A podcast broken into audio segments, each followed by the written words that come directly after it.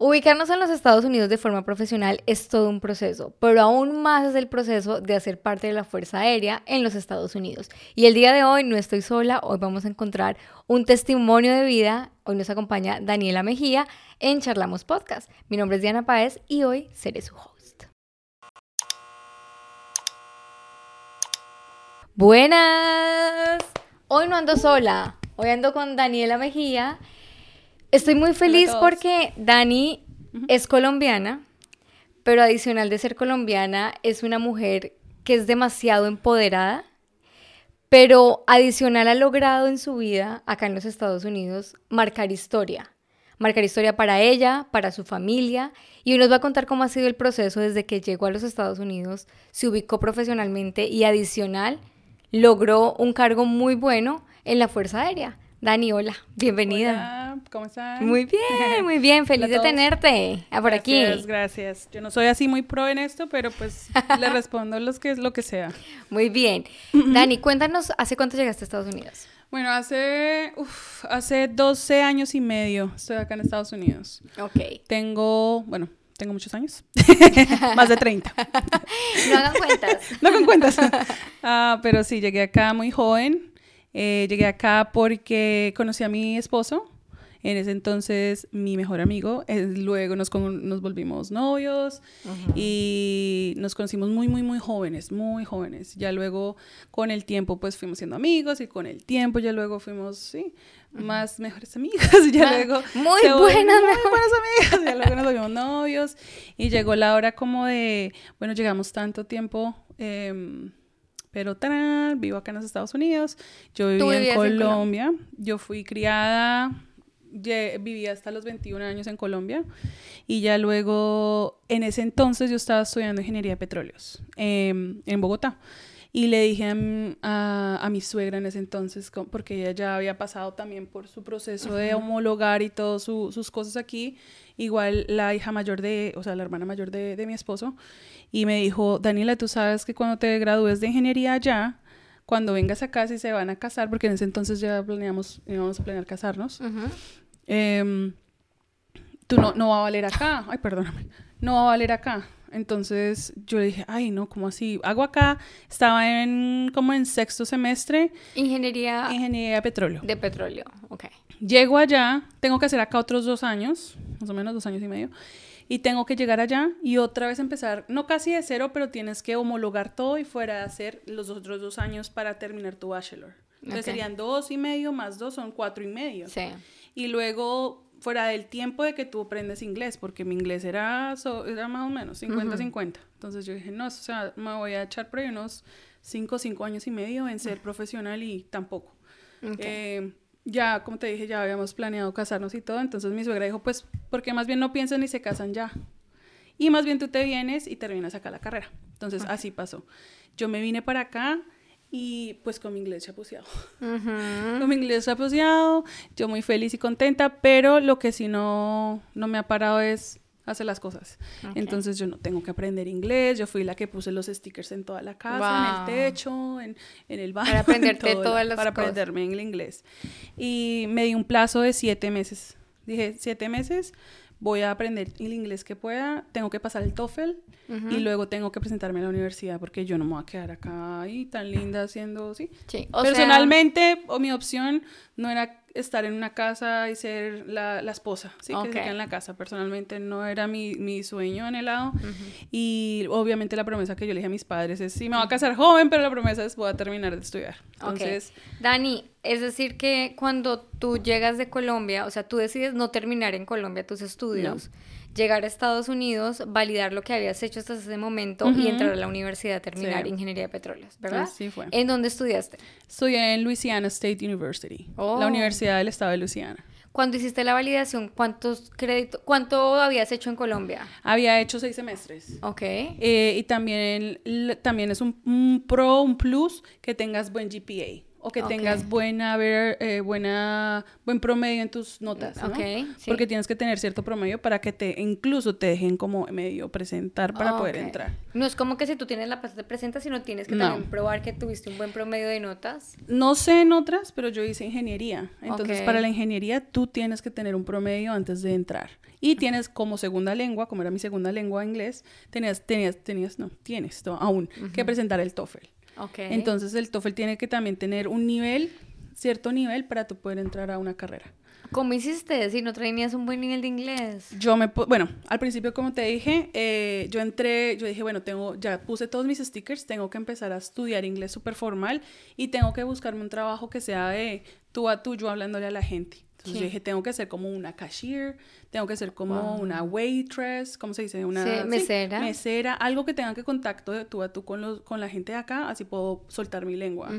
Me fui para un instituto, los community college, en los pueblos o en las ciudades, son los lugares perfectos para ir a estudiar inglés porque primero muchas veces es gratis o muchas veces es muy barato. Entonces yo me fui allá y me cogí mi librito y chun chun chun, yo leía, obviamente iba a la clase de una o dos horas, pero yo salía de ahí y me leía libros y veía toda mi televisión fue en inglés, todo mi celular lo cambié en inglés, toda la música que escuchaba era en inglés.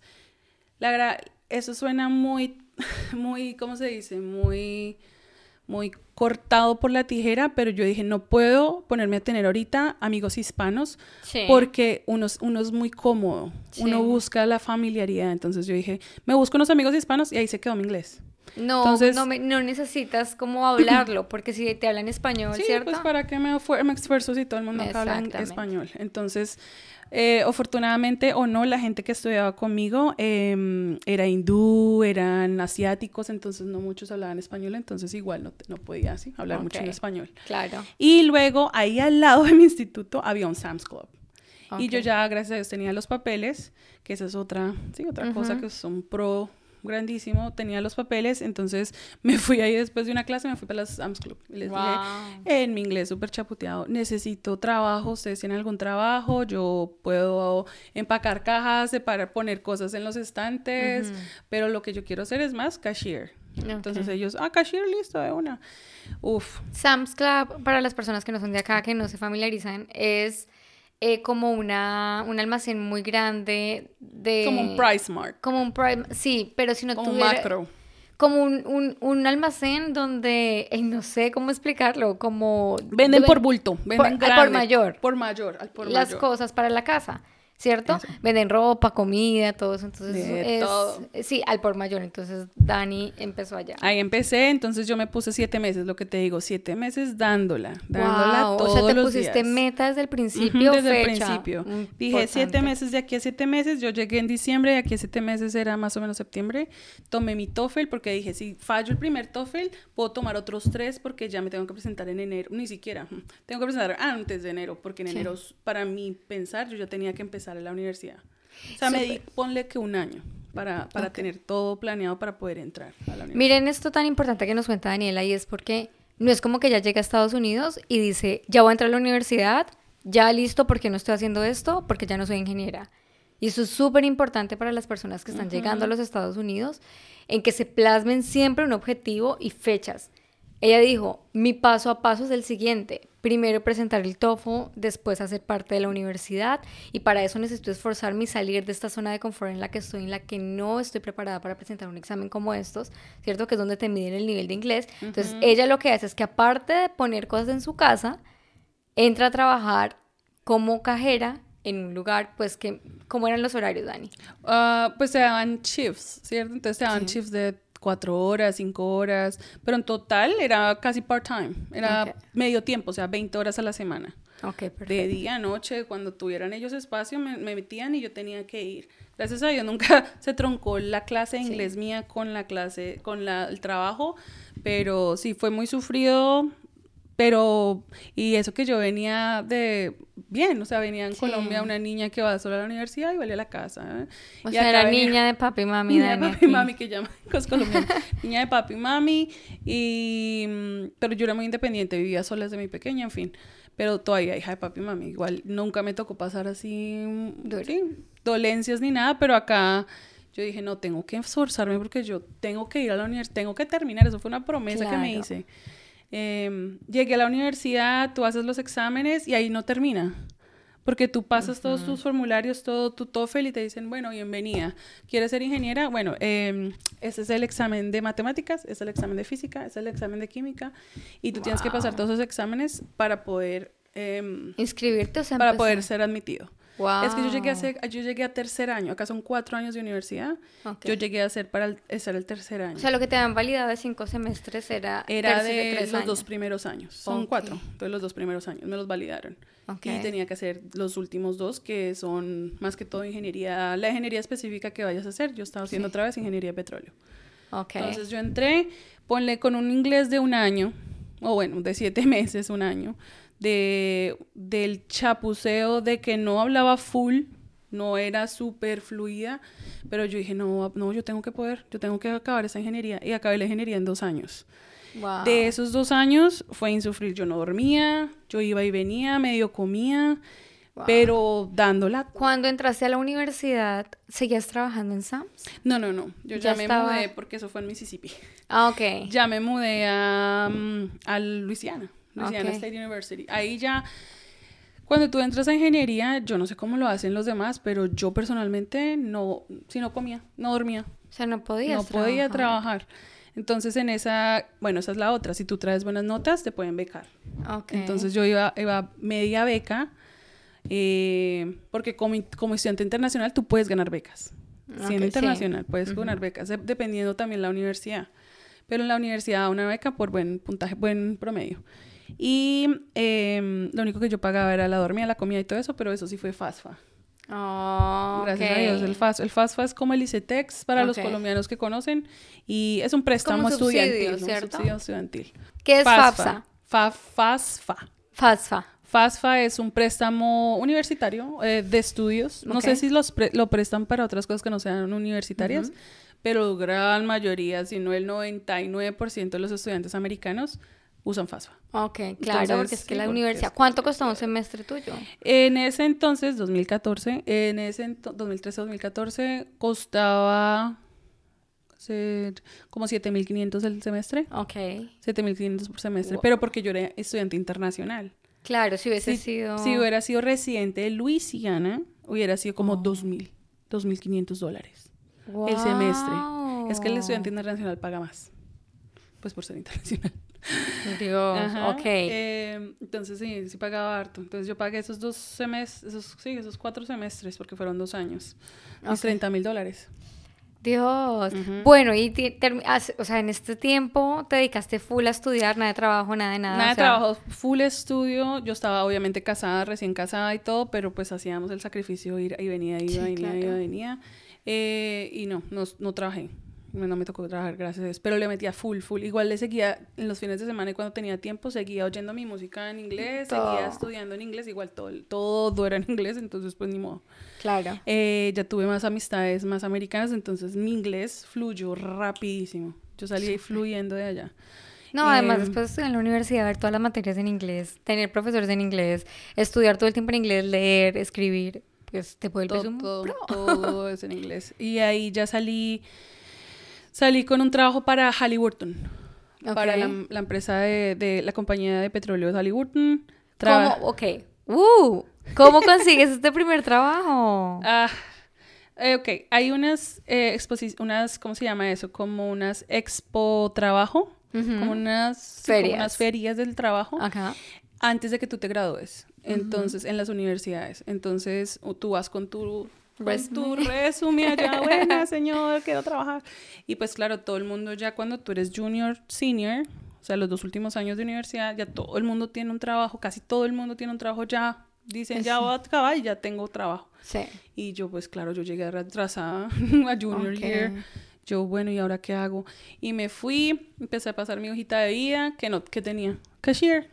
Ay, Dios. Sí, pero yo en, en Colombia yo ya había hecho mis pasantías y yo había hecho voluntariado en, en, unas, en un campo petrolero allá en Colombia. Entonces yo puse, todo eso aplica. Pónganlo todo y eso es súper importante, que la experiencia de los países, Diana, que pongo si yo en, Estados Unidos no tengo experiencia, o sea, pongan todo lo que hicieron porque es que sí es experiencia que ustedes tienen. Sí, sea aquí, sea en la China, China en, ustedes lo tienen en, ustedes. Eh, entonces yo puse esas mis pequeñas cosillas ahí y me dijeron, me gusta, literal me dijeron, me gusta su actitud. No me dijeron, me gusta su hoja de vida. Me gusta cuántos años de experiencia tiene, me, gusta su actitud. Y yo, ok, listo, me dijeron. Entonces la señora me dijo, Eh, hay cuatro filtros, cuatro filtros para entrar a una compañía grande en Estados Unidos, al menos en, el petróleo. Ok. Entonces, la el primer filtro, tú ahí, en, on the spot, te dicen, bueno, ¿quién es usted? ¿Qué hace? ¿Cuáles son sus debilidades? Sus, Fortalezas, Fortalezas, ¿qué hace? ¿Cuándo se gradúa? Eh, luego tiene, y tiene papeles, Para quedarse, porque mucha gente que es internacional viene internacional. Para buscar sponsorship también. Y tienes que tener sponsorship. entonces ellos te dicen. Ya luego dicen, bueno, eh, si pasas te llamamos. Y uno, uh, esperas y te llaman. La, el segundo filtro mío fue como en, bueno, en, en, la, en las universidades hay una parte que se llama la Union, que están allá las comidas, las, todas las cosas de como las, las salas de conferencia y todo eso están en el Union de la universidad.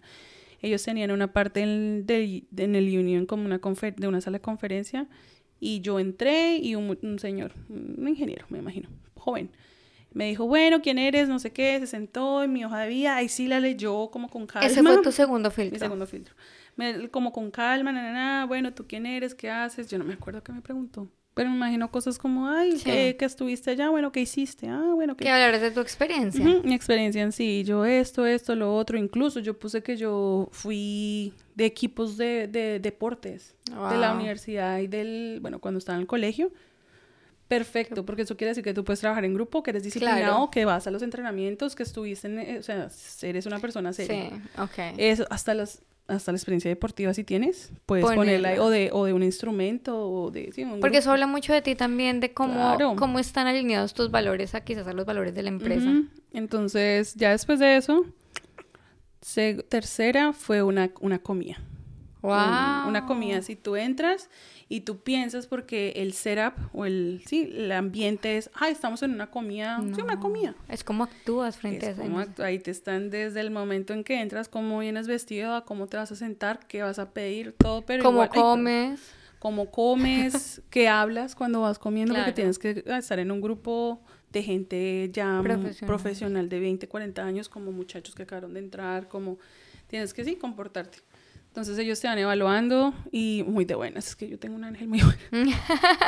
muy de buenas. Tiene un ángel. Tengo un ángel muy grande. Me, terminé sentando al lado de mi futuro jefe en ese entonces y le ayudé a pedir algo porque él era diabético. Eso fue un cuento porque él resulta que el mesero era hispano, entonces yo le hablé en español y le trajo lo que él quería y al final era cuarto el duro. filtro. Terminé el cuarto filtro. Y el cuarto filtro ya te llevan a las, porque ya es cuarto, cuarto filtro, o sea, el que lo saquen del cuarto filtro es porque en serio ya no fue. Mm. Y ya te llevan es al lugar donde tú vas a trabajar, la oficina, te muestran todo el campo, todo el cuento y te muestran tu grupo con el que vas a interactuar día a día. Sí. Y ahí es cómo te comportas con ellos, cómo vas, si te uniste, si, te rechazaron, si, te medio buen clic, pues. exactamente. Okay. Y ya te dicen, bueno, te vamos a llamar y ya luego te mandan es la propuesta. Entonces la propuesta, chun. Eh, bono, 10 mil dólares. Eh, yo hacía, yo hacía seis, figuras. Oh. Más el bono. O sea, el salario es seis figuras. Salario anual, obviamente. Seis figuras. Seis figuras, cuando tú dices seis figuras, haces más de 100 mil dólares. Wow, en tu primer trabajo. En mi primer trabajo. Recién graduada. la universidad. ¿En el 2000? En el 2014. Imagínense, o sea, la experiencia de Nela no traía experiencia mucha, o sea, lo que había hecho en Colombia de pasantías quizás, ¿cierto? ¿Hiciste algún proyecto en la universidad como que resaltara? yo tenía un proyecto, bueno, eso es otra cosa en la universidad. Yo me puse pilas, me puse a hacer un research porque hay profesores que son más de masters y hay profesores específicos que hacen research o hacen ¿Qué es research en español? Como eh, investigación. Hacen investigación. Entonces, tú te les pegas yo quiero asistirla, yo quiero llevarle los papeles, eh, doctora, porque más que todos son doctores, ¿no? Doctorados. Sí. Eh, yo quiero aprender de usted, la, la, la, y te ven el interés y ellos te dan, incluso te dan el, a veces te dan el problema de la tesis. ¿Sí ven? Porque eso es lo más fregado. Tips, ustedes péguense en esas universidades gente, y, y, hagan conexiones buenas. Porque es que la universidad, de verdad, aquí en Estados Unidos es de muchas conexiones. Bueno, en todo lado, pero es que acá yo siento que más. O sea, si y tú más eres el único hispano solita. Yo era la única hispana mujer. Ajá. Eh, en, mi, en todo mi, mi clase. Entonces, también yo me pegué de ella. Y esa profesora, incluso hablando de esa profesora, a que me acabo de acordar, yo tenía una, éramos dos, em, dos mujeres que éramos extranjeras. Bueno, extranjeras, yo tenía papeles, pero era extranjera, ¿no? Em, yo, eh, una, una, niña polaca y yo. La profesora era medio rusa o medio como ucraniana, algo así.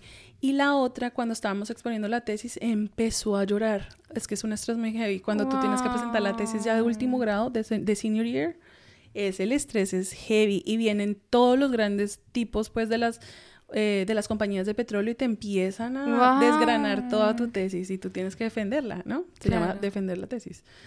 Y ella, en, como en la tercera wave de gente que vino, ella se puso a llorar y se fue para el baño y yo me fui para el baño y la profesora nos vio.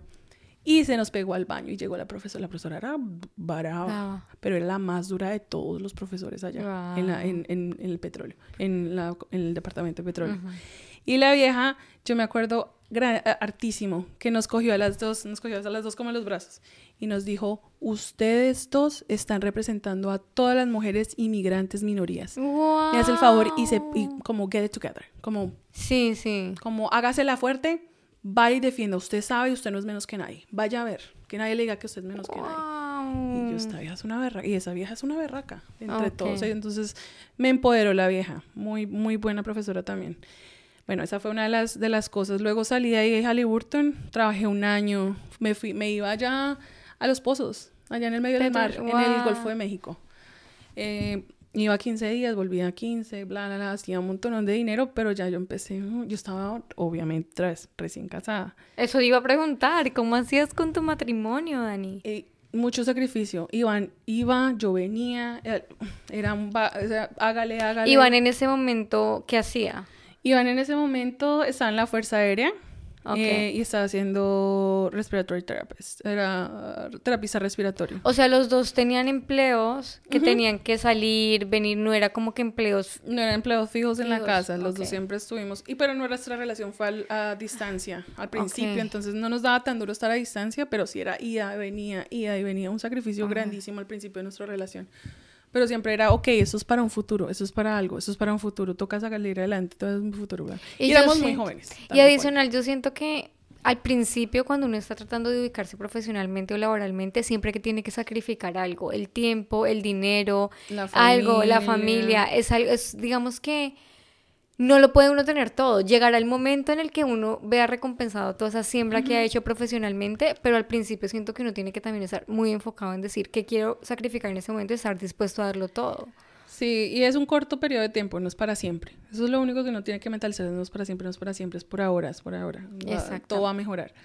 Y ya eso fue, ponle 2015 a 2016, y ahí empezaron las, em, los despidos masivos de la, del mercado, porque el mercado bajo. Eso es 2000, terminando 2015, principios de 2016. Ok. El mercado bajó horrible, el precio del crudo bajó como a 30 dólares cuando estaba en 100. Empezaron a despedir gente, pero por montones. Eso descabezaban mil, dos mil al día. Al día. Wow. Em, gracias a Dios, otra vez. Yo trabajaba con puros hombres. Y yo era la única ingeniera mujer de las que quedó después de todas esas cabezas, yo era la única mujer. ¿Para ejercer tuviste que sacar alguna licencia?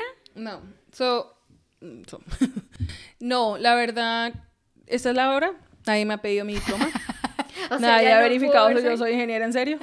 Em, yo creo que cuando te hacen el background check, no, yo nunca he hecho un background check de alguien, entonces no sé si se ve ahí qué ha hecho, qué hace, qué, hace, no sé o de pronto sale que tú te graduaste de alguna universidad o algo, pero a mí jamás me han pedido el diploma como muestre que usted es ingeniera. Ni tampoco una licencia Nada, nada, tú no tienes licencia acá de profesional y eso no. Hay dos que son para ingenieros, pero yo me imagino que es más para los ingenieros civiles y los ingenieros, por ejemplo, que tienen que firmar planos y demás. Ah, ok. Si les piden estas licencias, ¿cierto? Pero por ejemplo, ya sabemos que para los ingenieros de petróleo tampoco les piden la licencia, porque hay dos, hay una que se llama Fundamental Engineers y la otra es Professional Engineer, pero creo que son dos para, te digo, ingenierías posiblemente que tengan que firmar planos y cosas Probablemente te la den cuando tú te gradúes, pero yo así que una tarjeta, mira mi tarjeta profesional, no, no, nunca he sacado una. Perfecto, muy bien. Entonces ya terminas ahí. Terminó ahí porque pues ya, ya, o sea, me sostuvieron ahí. Ah, lo que te estaba diciendo, yo siempre trabajé con hombres y lo que pasaba era te hacían un comité y ponían los nombres de los ingenieros y decían, bueno, ¿a quién descabezamos esta semana? ¡Wow! ¡Qué miedo! Y, los técnicos eran los que descabezaban la gente porque ellos son los que trabajan con los ingenieros, ¿no? Sí. Y hasta el último momento, yo fui una de las últimas cuatro que despidieron. Wow. Entonces eso quiere decir que todos mis técnicos me querían. Muy bien. Eh, a quien se querer también. buenas conexiones. Buenas conexiones, sí, ¿no? Y mi jefe, un amor. Siempre me ha tocado buenos jefes. Gracias a Dios. Esa es otra cosa que me ha gustado muchísimo. Em, no, ahí no sentí discriminación ni nada por ser mujer, cero. Y yo trabajo con puros hombres. Claro, exactamente. Y hombres blancos, eh, americanos, ¿no? Grandotes, gigantes esos más. Yo parecía una, una hormiguita al lado de ellos. Mejor ni yo me presento a esos empleos, me desaparece. Eh, ahí pasé muchas chocoaventuras acá en, los, en el campo porque no está bien no está bien, ¿cómo se dice? Logísticamente no está adaptado para mujeres. Entonces yo tenía que ir al baño, tenía que ir a pedirle al company man, que es el duro, el duro del campo, que me prestara al baño, por favor. Y a veces habían unos que, claro, niña, pase. Y a otros que, ay, no, búsquese a dónde va a ir a hacer chichi. Ah, cosas así, porque pues no había lugares para que las mujeres iban a hacer chichi. Dios, miren, anécdota. Sales de ahí, Dani, ¿y qué? ¿Cuál era tu siguiente paso? Mi siguiente paso, yo pues me volví a mi casita con mi esposo y yo, bueno, voy a hacer la, la de la esposa juiciosa en la casa, me quedo en la casa haciendo, en ese entonces no teníamos hijos ni nada, entonces yo no, pues me quedo acá ayudándole a él, teniéndole la comida caliente, eso duró dos semanas. O sea, lo que no querías pasó. Pasó. pero pues yo estaba tranquila porque pues ya estábamos los dos en el mismo lugar, pero yo me iba desesperando. Sí, claro. Pues porque siempre he estado que, que estudié o, o trabajé y ya estar en la casa yo, ay, hola, ¿cómo estás? Esperándolo como... No, no, no, es, mi, no, es mi vibra. No te identificas con él. No me identifico. Entonces, en ese entonces una amiga tenía una, un, un pequeño business de... Porque las, las, las, latinas somos movidas. Sí, sí, sí. Entonces, y tú siempre has estado con amigas movidas, sí, amigas, todas entrepreneurs. mi amiga tenía una pequeña empresa, yo trabajaba con ella, pero ya. Yo quería avanzar. Iván, que está en la Fuerza Aérea, me dijo Ve y mira a ver, tú ya trabajas con hombres, eh, ¿no te suena ser oficial de la Fuerza Aérea? Y yo, mmm, ok, claro, porque ya estaba en todo ese medio, entonces, y ya sabía cómo estaba funcionando. Sí, ya, ya había pasado yo como esposa, entonces yo, ya uno como que tiene la noción de qué es, de qué es las fuerzas militares, cómo es el estilo de vida, porque el estilo de vida militar es totalmente diferente a una persona civil normal, ¿cierto? Entonces, eh, fui, me presenté ahí en The Recruiter, se llaman recruiters, los, los que uno, donde uno va y se presenta. Y le llevé mi hoja otra vez. no casi la misma, casi la misma, pero un poquito más avanzada. Ya tenía más experiencia. Ya tenía más experiencia. Y yo, mire, yo soy ingeniero de petróleos, ¿qué puedo hacer acá en la Fuerza Aérea? Entonces me dijo, no, pues tenemos ABC, eh, deme sus papeles. Ahí empezó un proceso largo de un, formas de quién eres, background checks, todas esas cosas. Pasas varios filtros también para hacer Ok, Dani, cuéntanos, eh, discúlpame, antes de que continúes, ¿cuáles son los requisitos base para poder entrar o que a ti te pidieron para poder, para poder entrar?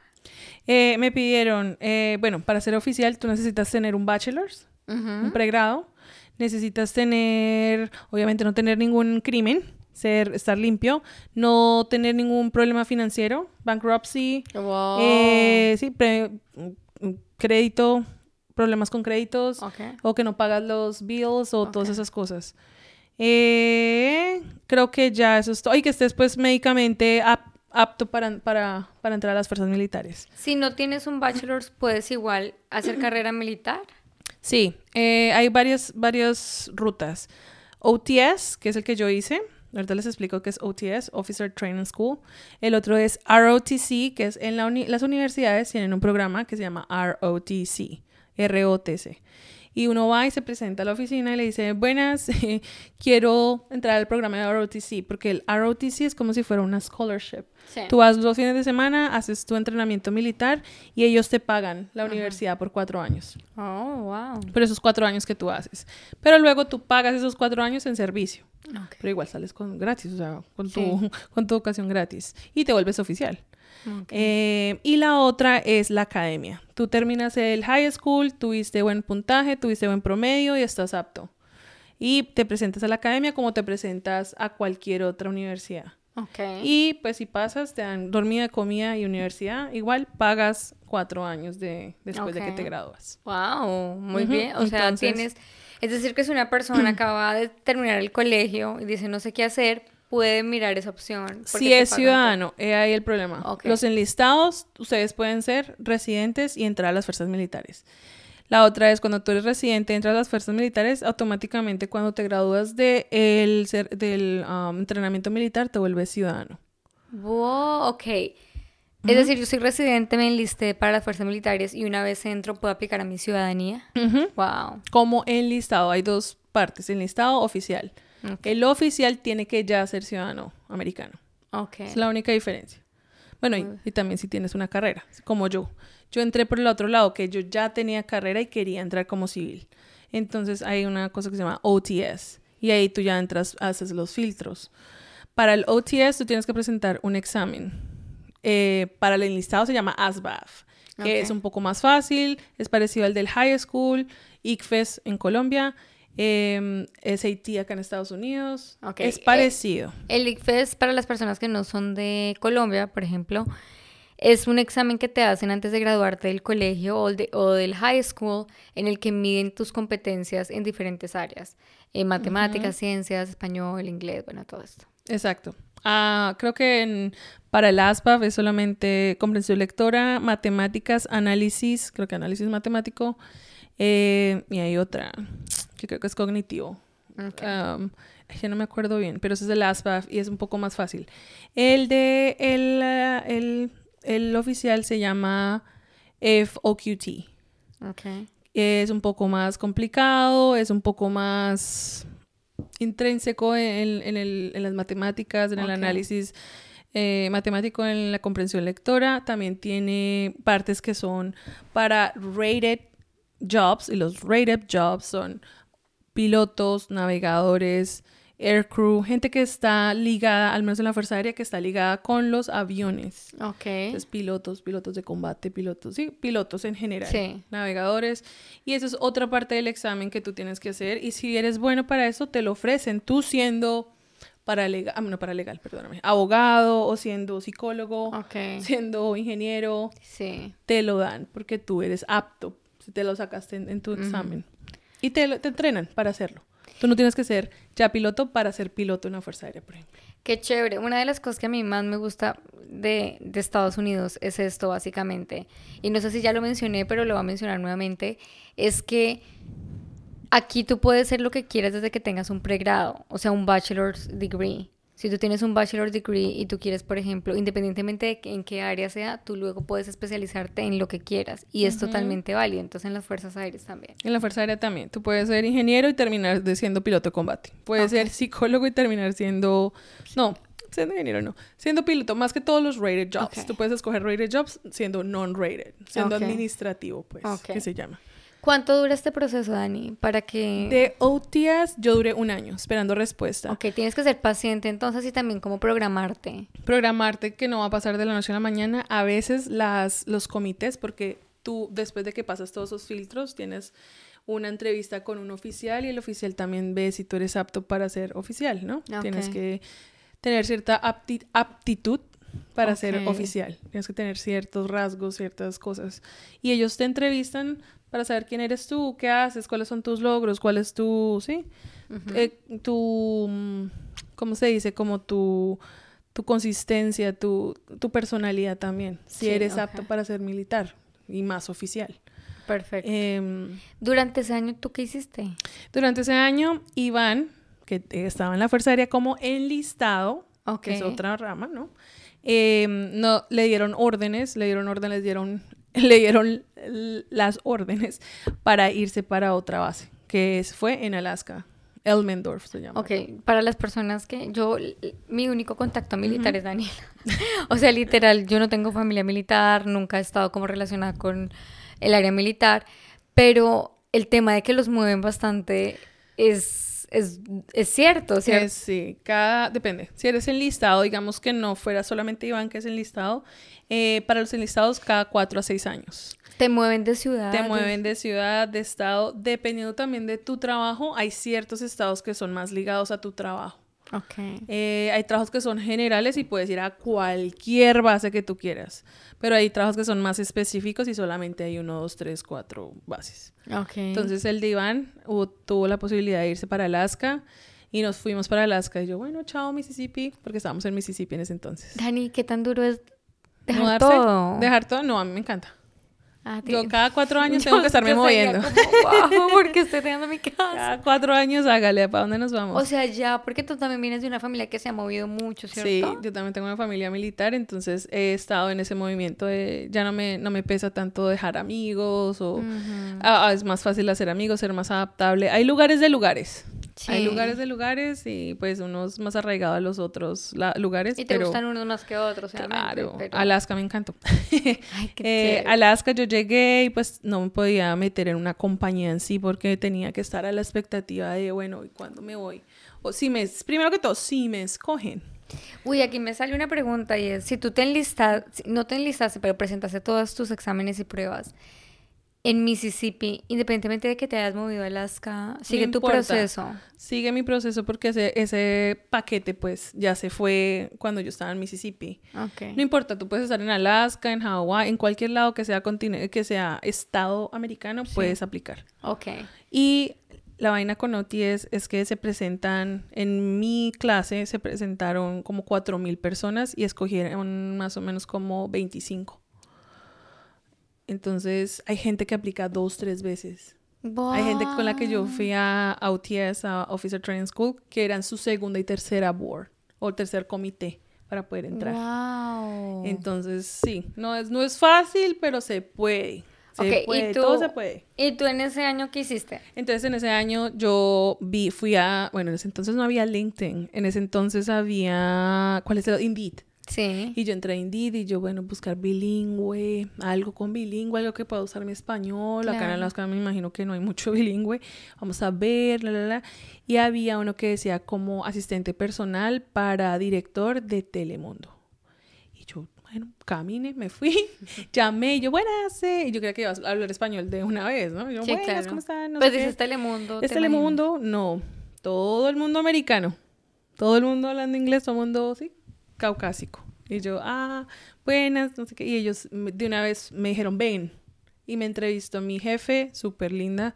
Me dijo, no, yo necesito ayuda con todo esto porque yo no tengo ni idea de, de esto y necesito programar, ¿cómo se llama? Programar eh, como mm. los ads o los comerciales en medio de los programas. Entonces, caso cerrado y luego hay el comercial. Y luego que la ah. novela de las 12 y luego el comercial. Entonces ya Daniela cuando ve esos comerciales ya se identifica. Sí, yo ya veo televisión y yo, ah, ya sé qué está pasando. ¿Qué está pasando ahí? Por ejemplo, cuando tú vas a otro estado y ves la televisión, tú ves, digamos, el Telemundo, un ejemplo, pero tú ves los comerciales locales, ¿cierto? Sí. Es por eso, es porque alguien estaba ahí programando los oh. comerciales a las ciertas horas. Y esa era Daniela. Y esa era Daniela de atrás. eh, programaba los comerciales, programaba eh, los, los, los programas locales que tenían ahí. Eh, obviamente hablaba con Telemundo Houston, Telemundo Miami. Sí. Con ellos porque pues mi jefe que hay buenas. Pues había gente que hablaba inglés en Telemundo. Obviamente existe la gente, obviamente bilingüe. Pero en sí mi jefe me hacía eh, ir a esas reuniones pues porque ya no hablaba cero español. Cero español y era la directora de Telemundo en Alaska.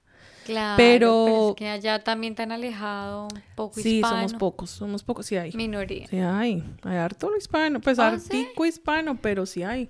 Wow, no te imaginas que ya tan lejos. Sí, pero lo bueno es que nos parecemos a los nativos allá, entonces yo la pasé buenísimo. Buenísimo. que nos Entonces yo la pasaba buenísimo porque allá en sí los nativos tienen demasiados derechos, pues porque es la tierra de ellos. Y hay cosas que los nativos pueden hacer que los demás no pueden hacer. Lo que me encantó de Alaska es que es un lugar donde todo el mundo es inmigrante los únicos nativos son los nativos. Y los nativos están activos, entonces tú no, nadie se cree más que nadie porque es que los nativos son los dueños de esta tierra, no usted ni nadie más. Entonces todos somos iguales a los, a los ojos de todo el mundo. Quiero ir mucho a Alaska, es como mi plan. Este Recomendadísimo. Este año. voy para Alaska. Si ustedes tienen cómo ir a Alaska, si, eh, recomendado, 10 de 10, 20, de 40. Porque ese es un estado que te gustaría volver a vivir, ¿cierto? Alaska. Alaska no es tan grave, todo el mundo dice, uy, eso es un témpano de hielo. No, hay muchísimas cosas que hacer. Es un lugar hermoso, visualmente ah. hermoso. La gente también es muy fresca, por lo que te digo. Nadie está encima de nadie, esto es mío, esto es tuyo. Mm. Todo el mundo acá somos iguales, literal, son todos iguales. A menos de que tú seas nativo. Sí, claro. Que es el, eres de allá. Ok. Pero todo el mundo es de algún lugar y es muy chévere. Todo el mundo anda bien pacífico, pues. Ay, qué chévere. Bueno, y entonces finalmente, ¿Qué te llaman? Finalmente me llaman, te llaman. ¿Cuánto duró exactamente? ¿Un año? Un año, un año oh. exactamente. No, casi el, casi el año. Ponle que unos 11 meses y medio. ¿Y cómo fue ese mensaje? Eh, me llamaron y yo, hay un número todo raro. Yo, buena, sí. Entonces me dijeron, Daniela Mejía. Y yo, claro que sí. Eh, tú aplicaste para ir a y decir, bueno, fuiste seleccionada. Y yo, y yo estaba en un hospital y yo por, todo el hall. Y todo el mundo me miraba como está loca, ¿qué le pasó? Está enferma. Ay, Daniela. Sí, ah. porque fue, era tu primer filtro. era mi primera, vez. primera vez. wow, y yo, bueno, no, yo estaba eh, de ese tiempo yo también ya estaba entrenándome. Ya tenía que ir, sí, ir empezar a correr, empezar a levantar pesas para poder hacer las push-ups, las sit-ups, todo el cuento. Yo siempre he sido muy deportista, pero dije, no, pues es mejor ir preparado. Y además Iván ya había ido por un entrenamiento militar y me dijo, si usted va preparada es fácil. Si usted va tan, si usted va con cero ejercicio, la va a sufrir mucho. Entonces me puse a entrenar y ya cuando me dijeron está seleccionada, uff, ¿quién dijo mío? Todos los días yo me paraba como a las 5 de la mañana a trotar. O sea, era... Es que también la disciplina, o sea, no es como que todo o sea, se te dio así de la, de la noche a la, mañana. Nada, es gratis, todo es un esfuerzo. Y me puse a entrenar durísimo y ya para la época que me fui, que yo me fui en invierno, eh, en verano. O sea, ¿cómo te fuiste a Alaska? Me fui a Alaska y llegué allá a pleno Alabama, en verano. Alabama. Ese cambio. ¿Cómo dice Alejandro? Alabama. Soy Alabama. En Alabama eh, está el entrenamiento básico militar para los oficiales. Wow, o sea, vas a un entrenamiento. Vas a entrenamiento ¿Y cómo es el entrenamiento? por ocho semanas. Eh, primero que todo, cuando tú llegas, antes de irte, tú pasas por el médico. Y ese mismo día, cuando te ve el médico, te dan el tiquete y te dicen, te puedes ir. Porque te pueden descalificar ahí mismo. O sea, tú aplicaste un año anterior. Si ese, después de un año, te ve el médico y te dice, algo pasó durante ese año contigo, no puedes. No hizo peso, porque es muy importante hacer peso con la estatura, ¿no? Tienes que tener el peso. Ok. Eh, no hizo peso, se queda. Si te rompiste algo, te quedas. O sea, toca que te quedes quieto más bien durante Toca sí hacer cosas, aunque yo me estuve haciendo snowboarding, yo estaba haciendo un montón de cosas que no Pero sí, o sea, yo siento también que cuando uno como que cuando uno suelta el resultado, las cosas se dan. Creo que hubiese sido muy diferente si hubiese estado obsesionada con la respuesta. Sí, exacto. Ay, me van a llamar, a qué hora, no me puedo romper nada. Sí, estoy, creo que... No, sí, hubiera sido supremamente trágico para mí. Pero yo estaba, bueno, si sale, chévere. Y si no, pues, ah, de pues, sí, igual otro día. Igual Telemundo, yo está pasando súper bueno. Sí. eh, pero bueno, llegué al entrenamiento militar ahí a Alabama y el momento que tú te bajas del carro te empiezan a gritar por cualquier vaina. Dios mío, o sea, eh, ¿cómo lo ves en las películas? ¿Cómo lo ves en las películas? ¡Ya, más, más, más, más! Ay, Dios mío. Pero pues uno ya está acostumbrado. Yo digo que se que está acostumbrado. No, tú, por de pronto porque tienes familia. Sí, yo creo que tengo... me gritan y me pongo yo. No, que mi papá, mi papá siendo militar es un una madre de Dios. Y, te, así tenías que levantarte muy temprano, como... Tú te levantas, yo me acuerdo, cuatro y media. Un día. Para hacer más Te levantas cuatro y media de la mañana, bajas, eh, tienes que estar en pijamado, no te puedes dormir porque yo trato de hacer eso. Eh, tienes que estar eh, en pijamado y te tienes que cambiar inmediatamente, al menos como de 30 segundos, te tienes, bueno, un minuto, te tienes que cambiar a la, a la ropa deportiva. Luego bajas y de más o menos de 5 a 7 estás haciendo ejercicio. Entonces puede ser un puede ser ejercicio general, o sea, todo el mundo está haciendo uno, dos, tres, cuatro, uno, de cualquier ejercicio que ellos digan, o puede ser eh, enfocado. Cada unidad, cada grupo tiene que hacer algo. Entonces, este día es piernas ustedes, este día ustedes son brazos, este día ustedes son abdominales, este día ustedes son espalda, un ejemplo. Y rotas, ¿no? El siguiente día, ta, ta, ta, ta, y son dos horas. Y entras a las 7 eh, de la mañana, no, como a las 6 y 40 y te dan como 10 minutos, 6 y 50, te das 10 minutos para bañarte, cambiarte y estar listo, que a las 7 tienes que bajar e irte para, para los estudios. Ya empieza la hora de estudio de 7 de la mañana a 5 de la tarde. ¿Qué horas desayunas? Bueno, pasas por desayuno antes de ir a estudiar, ¿no? pasas por el desayuno, pero el desayuno es, tú te sientas y te, literal, te sientas y te paras. Porque te sientas y el que, y el que vaya terminando, si él termina, sigues tú y si tú terminas, yo me paro. Wow, o sea, que va acabando, sí, que va acabando se va parando. Entonces uno tiene que como hacerse el medio simulado como para que uno pueda tomar tres bocados de algo. Y tienes que estar 45 grados las, las manos, 45 grados las, las piernas y tienes que estar derecho la espalda y tienes que comer así rapidísimo y tomar agüita y medio hágale. y, alguien gritando, ah, pasa, pasa, pasa, pero que come tan despacio. Y uno todo, bueno, sí señor. Ok, y esto teniendo en cuenta que Dani no iba para una... Un guerra o algo así. No, todo el mundo tiene entrenamiento militar básico. Es decir, esto obviamente todo el, mundo tiene que tener la misma disciplina, todo el mundo tiene que tener el mismo entrenamiento básico, que es aprender todos los rangos, aprender a colocarte tu uniforme, aprender a respetar. Lo que te digo que nos hacían los escenarios de la vida. Y si le pasa esto, usted tiene que responder de esta manera. Y si le pasa lo otro, mucha prevención. Em, tú eres un oficial y yo te digo, eh, eh, hola, eh, mi, mi coronel, Diana, no Diana, que mi coronel Páez sería. Mi coronel Páez es que mi mamá se murió. Wow. Tú no puedes decir wow. o sea, yo ya, ya perdí.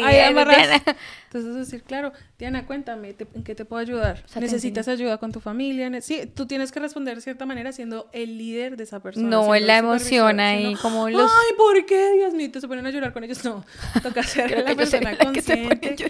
Eh, te hablan mucho de concientización de tus palabras, cómo puedes reaccionar a ciertas cosas, porque no puede ser como tu mamá se murió, como, hey, me acabaron porque hay mucha prevención también de, sí, de, claro. de abuso, de mm. abuso de poder, ah, de ah, fraternización. Te hablan muchas cosas que, o, situaciones en las que tú vas a estar presente. Un ejemplo muy claro que yo le decía a Diana, eh, no es que uno sea elitista a veces que se ve en, la, en las oficiales más que todo, es que hay muchas cosas que uno tiene que prevenir en caso de que uno no se tenga que ir a, la, a, la, cárcel, porque pues, todo, para, todo uno es cárcel, porque eres el líder, deberías haber uh. pensado mejor. Qué miedo. Entonces, un ejemplo muy grande y sería muy básico para mí siendo inmigrante es, tengo un amigo que es indocumentado. Esa persona, yo iba en el carro y la cogieron con, con alcohol. Yo por asociación estoy en el carro. Y en las noticias no va a ser joven indocumentado, lo cogen con alcohol. Va a ser oficial de la Fuerza Aérea, la cogen con alcohol en el carro. Estaba borracha. O sea, tú tienes que cuidar muchísimo también tu muchísimo círculo. Muchísimo mi círculo social. Eh, y pues le, le pone uno parte trabas, parte no, porque yo sí cuido mucho mi círculo, soy muy amigable, pero también cuido quién De por sí tú eres una persona así también, o sea, no porque estás en la fuerza eh, aérea. No, yo soy súper friendly, a ver la calle me equivoco, ¿qué más? No sé qué, pero obviamente también cuido mucho ese sí, cuido mucho en qué situaciones me expongo y a qué voy a, qué voy a hacer. Ahora más teniendo una familia y todo el cuento es mucho más tu pensamiento acerca de esas cosas. Y eso es día uno te lo meten en la cabeza. Usted es un oficial y tiene que comportarse de cierta manera. No quiere decir que usted sea un, como dicen los mexicanos, un sangrón, pero usted tiene que tener cierto, cierto filtro porque usted puede meterse en un gran problema. Claro, y no solo usted, usted está representando una fuerza. Entonces, y más una mujer militar. O sea, es muchas cosas que, que, uno tiene que estar pensando. O sea, duras ocho semanas en ese entrenamiento. Duras ocho semanas en ese carrerón. Tienes que pasar, cada semana tienes que pasar una, un test físico. Y si no lo pasas, puede que te echen. Todo el tiempo puedes estar saliendo. O sea, no basta con entrar. No basta solo con entrar. Tienes que mantenerte dentro. Eso es una. Te pueden, tú puedes ser malo tomando test. Los puedes volver a tomar. Puedes ser malo aprendiendo. Ellos te enseñan. Un ejemplo. Pero si tú eres mal líder, no, yo no te puedo enseñar a ser líder. Tú lo tienes que traer contigo. O sea, si no te sacan ya. Te puedo educar a cómo ser un mejor líder. Pero el liderazgo ya se trae. Es como que debe ser un skill que tiene. Y hay mucha gente que no puede ser líder y la echan. A, yo vi a una persona que dos semanas antes, dos semanas, o sea, tú ya estás ahí que te gradúas, la sacaron. Ay, no, qué La sacaron porque no pasó porque te hacen pruebas sobre pruebas acerca de tu liderazgo y cómo tú enfrentas ciertas situaciones. Entonces te ponen en grupos y tú tienes que liderar ciertos recorridos eh, no sé, esta vela está perdida en este bosque, tiene seis personas, utilícelas como usted mejor pueda. Y uno como, ¿what? Entonces uno empieza a preguntar, bueno, ¿usted qué hace? ¿Usted corre más? ¿Usted corre menos? ¿Usted cómo estaba de la vista? Un ejemplo, no sé. O sea, así diciéndote un ejemplo muy X. Sí, sí. Entonces tú tienes, ah, usted no utilizó esta persona. Ni siquiera le preguntó si es capaz de ir caminando hasta por allá. Usted asumió y le hizo. Usted es mal líder. Claro, porque no le pregunto. No le pregunto, ¿usted es capaz de hacer esto? ¿Usted está dispuesto a hacer esto? Usted solo lo obligó. Entonces usted es un tirano, no es un líder. Y así, te van enseñando cosas muy chéveres. Bueno, y entonces dura el entrenamiento ocho semanas, luego de ahí, después de ese entrenamiento de ocho semanas, ¿ya te graduaste de la escuela, de la academia? Me, de, la, de la escuela. De la escuela. Es una escuela, es una escuela, es una escuela de entrenamiento básico. Ok. Y a ah, otra cosa, el entrenamiento básico de enlistados es totalmente diferente del entrenamiento básico de militar de un oficial. Dirían los enlistados que el de nosotros es muy fácil, pero el de nosotros es muy académico. Muy pensante, muy analizante. El de ellos es más físico. El más, sí, es más corre, claro. vaya aquí, vaya allá. Ellos tienen eh, que entrar a, bueno, a un montón de cosas que nosotros tenemos, tenemos que hacer, pero tenemos nosotros que pasar un montón de tests que ellos no tienen que pasar. Ok, es diferente. Entonces son las paletas diferentes, totalmente diferentes los dos entrenamientos, pero los dos entrenamientos son básicos. Y ya sales de ahí, dos semanas antes ya te dan dónde vas a ir. Entonces, o te asignan. Te asignan ya tú vas. Y si tú eres casado y ya tienes Si tú eres casado, si tienes suerte, los dos van al mismo lado. Y si no tienes mucha suerte, no, no es que no tengas suerte, es que simplemente me dieron un trabajo que no, no había en Alaska. Y Alaska es como un premio. Ir a Alaska, ir a Hawái, ir afuera de los Estados Unidos como oficial es un, es un, es un buen... Es como un premio, sí. Tú tienes que ser seleccionado para ir afuera. Entonces, a mí me dieron San Antonio, Texas. Yay. Allá fue donde conocí a. Pero sí, o sea, si no te hubieran dado allá, no me hubieras conocido, no estaríamos grabando este podcast. Eso eh, fue cuatro años atrás. Eso fue hace cuatro años atrás. Cinco años yo fui, yo llegué en el 2018. A San Antonio. cuatro, años, no, me cuatro años, 2024. Sí, ok. Y llega, o sea, a ti te asignaron San Antonio, Texas, en, la base aérea de... Seis años casi, 2018 al 24 son seis. Ah, sí, porque tú ya llevas acá. Ya llevas acá. Yo llevo acá tres, casi. Ok. Llegas a San Antonio a la base de. Lackland. Lackland. ¿Y allá te pagan qué? ¿Te pagan todo por mudarte? Sí, todo. Te pagan. Siempre que te mudan, te pagan todo. Toda la mudanza, comida, dormía, trabajo, obviamente. Te pagan tu sueldo. Wow. ¿Renta? Renta. Te pagan algo que se llama el BHA. O sea, te pagan todo. Y aparte de tu salario por ser parte de la fuerza. Según tu rango. Entonces tú cuando entras Ay, como ¿qué rango tenías? Eh, second lieutenant o, o, segundo. Ok. Y ya luego va subiendo el rango cada cierto tiempo. Igual para los enlistados. En los enlistados cambia. Si tú traes cero estudios, recién graduado de high school, te dan un E1, E0. E1. Si tú traes algo de, de un diplomado o entras al community college y tienes tres créditos, cuatro créditos, te lo suman y te suben el rango. Wow. Te están subiendo rango según el estudio que tengas en el listado. Ok, el listado puede ser residente. Una persona. El listado residente oficial. Si no tienes estudio ciudadano. Ciudadano. Pero oficial puede ser residente también. sí, el oficial. No, el oficial tiene que ser ciudadano. Oficial ciudadano, en listado residente. Pero cuando te oh. gradúas del entrenamiento básico, te vuelves ciudadano. Ok, muy bien. Listo. Y entonces ahí ya te mandan a San Antonio. es como tu primer trabajo como... Mi primer trabajo como oficial. Y llego allá y yo solita porque mi esposo estaba otra vez en Alaska. Y estábamos esperando que lo cambiaran para, para San Antonio, pero se toma un tiempo. Eh, y yo allá solita. Y ¿Cómo viviste ese proceso, Dani? Una mujer emigrante, sola. Eh, digamos que ya tenías, bueno, un nivel de inglés, ya tienes su trabajo fijo, todo eso. Pero ¿cómo vives ese proceso de estar separada de tu esposo y sola? Eh, estar separada de Iván, bueno, es que nosotros hemos estado, eh, en ese tiempo estábamos él viendo y viniendo, yendo y viniendo, pero era pues, ya sabíamos, por algún, algo mejor para nosotros. Igual no nos dio tan duro porque existían ahora sí los iPhones. Sí, claro. Hablábamos todos los días. Él igual venía, yo iba. Y todas mis vacacioncitas que me daban, me iba. Esa es otra cosa de los militares. Tenemos dos días y medio por mes de vacaciones. Entonces, ponle tú, tenemos 30 días al año para utilizar. ¡Wow! Los puedes utilizar como quieras. a la hora que quieras, como quieras. Muy chévere. Bueno, según tu ¿Y los horarios de trabajo cómo son? Eh, dependiendo. También de tu cargo. De tu cargo. Pero el mío es un horario de oficina normal de 8 a 5. Ok. Y bueno, llegas a San Antonio, tal. Llego a San Antonio. ¿Qué tal te pareció San Antonio? me encantó porque pues me sentí muy en mi casa, ¿no? Muy latino. Sí, sí. Eh, después de ir a estar en Mississippi, Alabama y, Alaska, pues llegar a San Antonio fue como, amigable. La gente más amigable, era una ciudad más grande, eh, muchas cosas que hacer y pues yo he sido muy amigable. Entonces yo no me voy a conseguir mis amigos latinos por fin. Sí. Y salí, ahí fue que empecé a conocer a Alejandro y Alejandro, esposo de Diana. Y ahí yo los conocí a ellos. Muy bien. Como el segundo, como el primer año después de que yo nos llegué conocimos por casualidades de la vida, por otras personas nos conocimos nosotras y, y, fue muy chévere porque desde ahí hicimos un muy buen clic. Ya nosotros vivíamos en San Antonio y para no hacer la historia larga, ahí luego Dani ya luego tuvo que mudarse a Ohio porque la, la trasladan nuevamente. Qué duro. Ah, bueno, en ese momento... COVID. Pasamos pasa COVID. Pasamos COVID, un storm que pasó en San Antonio que sobrevivimos, estamos sobreviviendo. sobrevivimos en San Antonio. es que no les digo, San Antonio pasamos momentos súper duros, pero fue chévere porque sí. Eh, de verdad que nos conectamos muchísimo y pues por eso yo estoy en esta casa.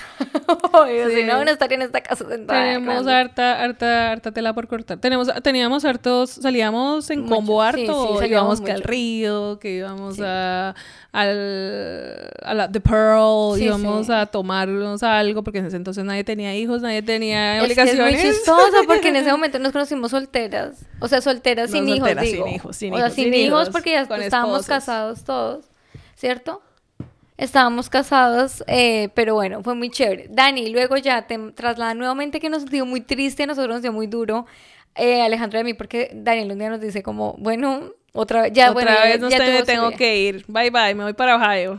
Ah, no. Y yo sí, ya es que a mí me cuesta, les digo, yo nunca me separaba de la gente, entonces me cuesta. Dani nos cuenta, bueno, ella ya tuvo su bebé, quedó embarazada en COVID, obviamente pasa todo mm. este proceso.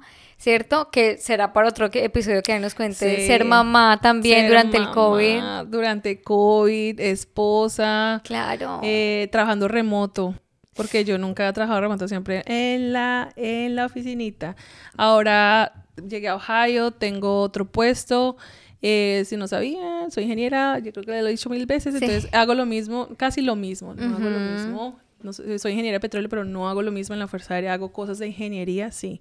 Sí. Pero no hago lo mismo, obviamente, que en la... Es diferente, es diferente, depende, según lo que nos explicabas, depende de la zona en la que estés o en la ciudad en la que estés, son como, como proyectos diferentes. Son proyectos diferentes, gente diferente. O sea, todo el tiempo te estás despidiendo de gente. Todo el tiempo se está yendo y viniendo gente. Entonces uno no, te, no puede pegar de nada. Qué duro, creo que eso es lo que yo no podría porque yo soy más pegada. Mm, sí, es, es, triste, es al adaptarse a otro lugar es raro, pero ya estamos acostumbrados. Y lo bueno es que como yo no, yo crecí en Colombia, soy mm, pues colombiana en sí.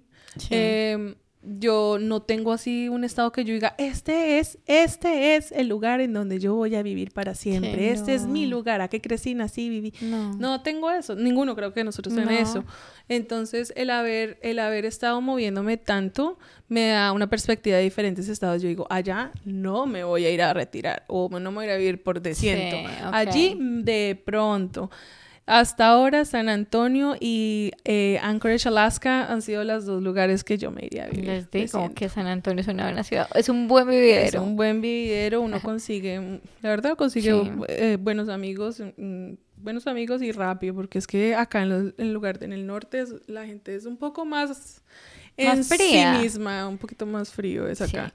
Entonces, sí, a mí me gusta Ohio, es chévere, tiene diferentes estados, estados, diferentes seasons. ¿Cómo se dice seasons? Como estaciones.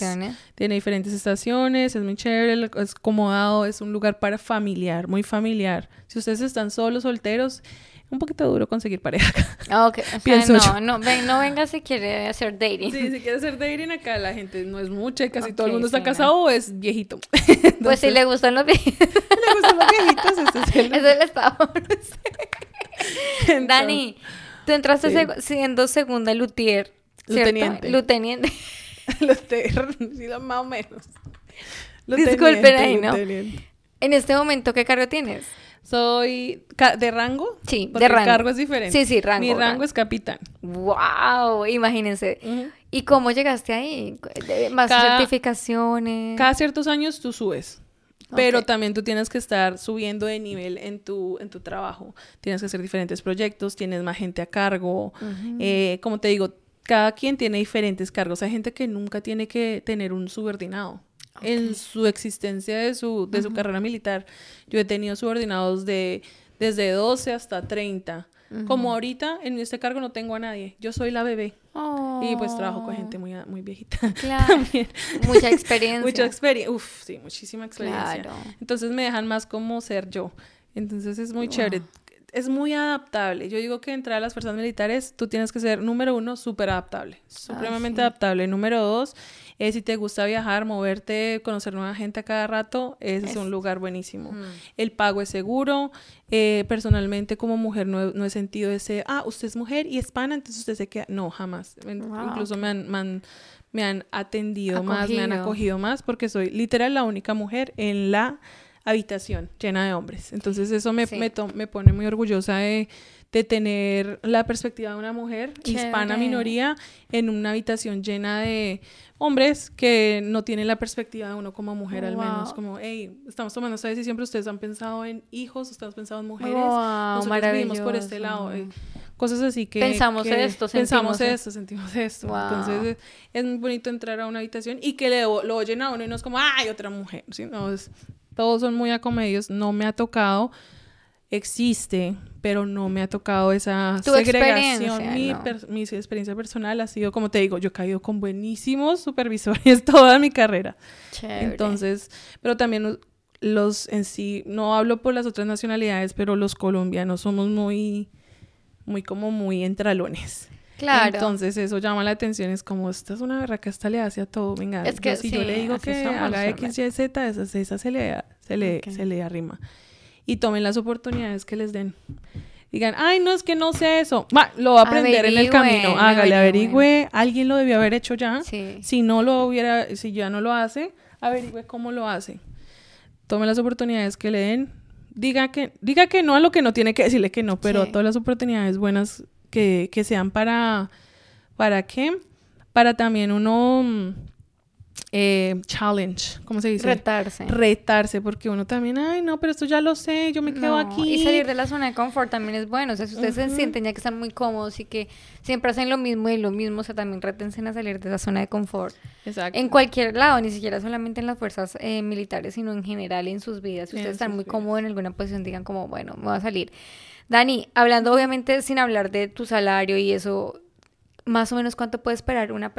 ¿Cuándo puede em, una persona pensar en ganar cuando entra a la fuerza militar? Es como profesional. Como profesional. Sí, sí. Eh, si tú ves, tú puedes ir a, internet y puedes... Eh, ¿Cuánto gana un second lieutenant? ¿Cuánto, ¿Cuánto, gana un second lieutenant en la, en la, en la Fuerza Aérea? Porque es diferente de Porque todo el, no, todos los second lieutenants ganamos lo mismo en todas las fuerzas. O sea, tú puedes ir a internet y ver cuánto yo gano. Lo que va a diferenciar es los extra, las extracurriculares que yo te decía, tú saltas, tú eres paracaidista, tú eres piloto, tú vas a combate, tú tienes otra lengua, X, Y, Z. Eh, tu, tu, esposo y tu hijo están en otro lugar y tú estás remota en otro lugar por tu trabajo, te pagan extra por separación de familia. Entonces, el básico para todo el mundo es igual. Ok. Pero los extras son dependiendo tú qué haces según tu trabajo.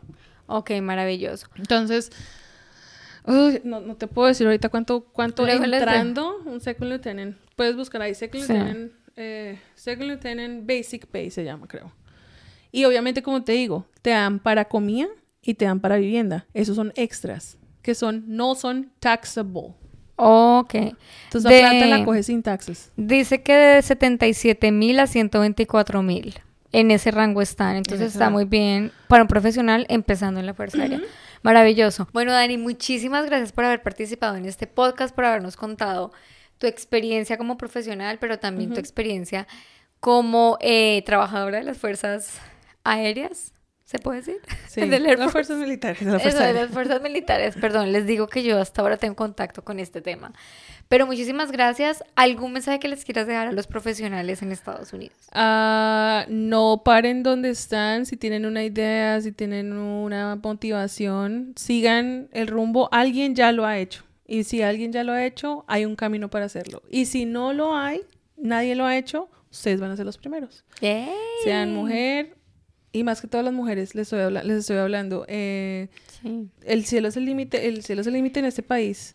Y la verdad, porque sean mujeres, minoría y todo el cuento, no se coman el cuento y sigan su vida, sigan lo que quieren, luchen por ustedes si tienen hijos y si quieren luchar por ellos también, porque pues nunca sabe. Luchen, luchen fuerte, hay todos los caminos, hay gente que tiene información, búsquenlas, pregúntenles, que hay mucha gente que está dispuesta a darles información y darles guía. Exactamente. Pues muchas gracias a ustedes, gracias por escucharnos y vernos y los veo en el próximo capítulo de Charlamos Podcast. Muchas gracias. Chao. Gracias.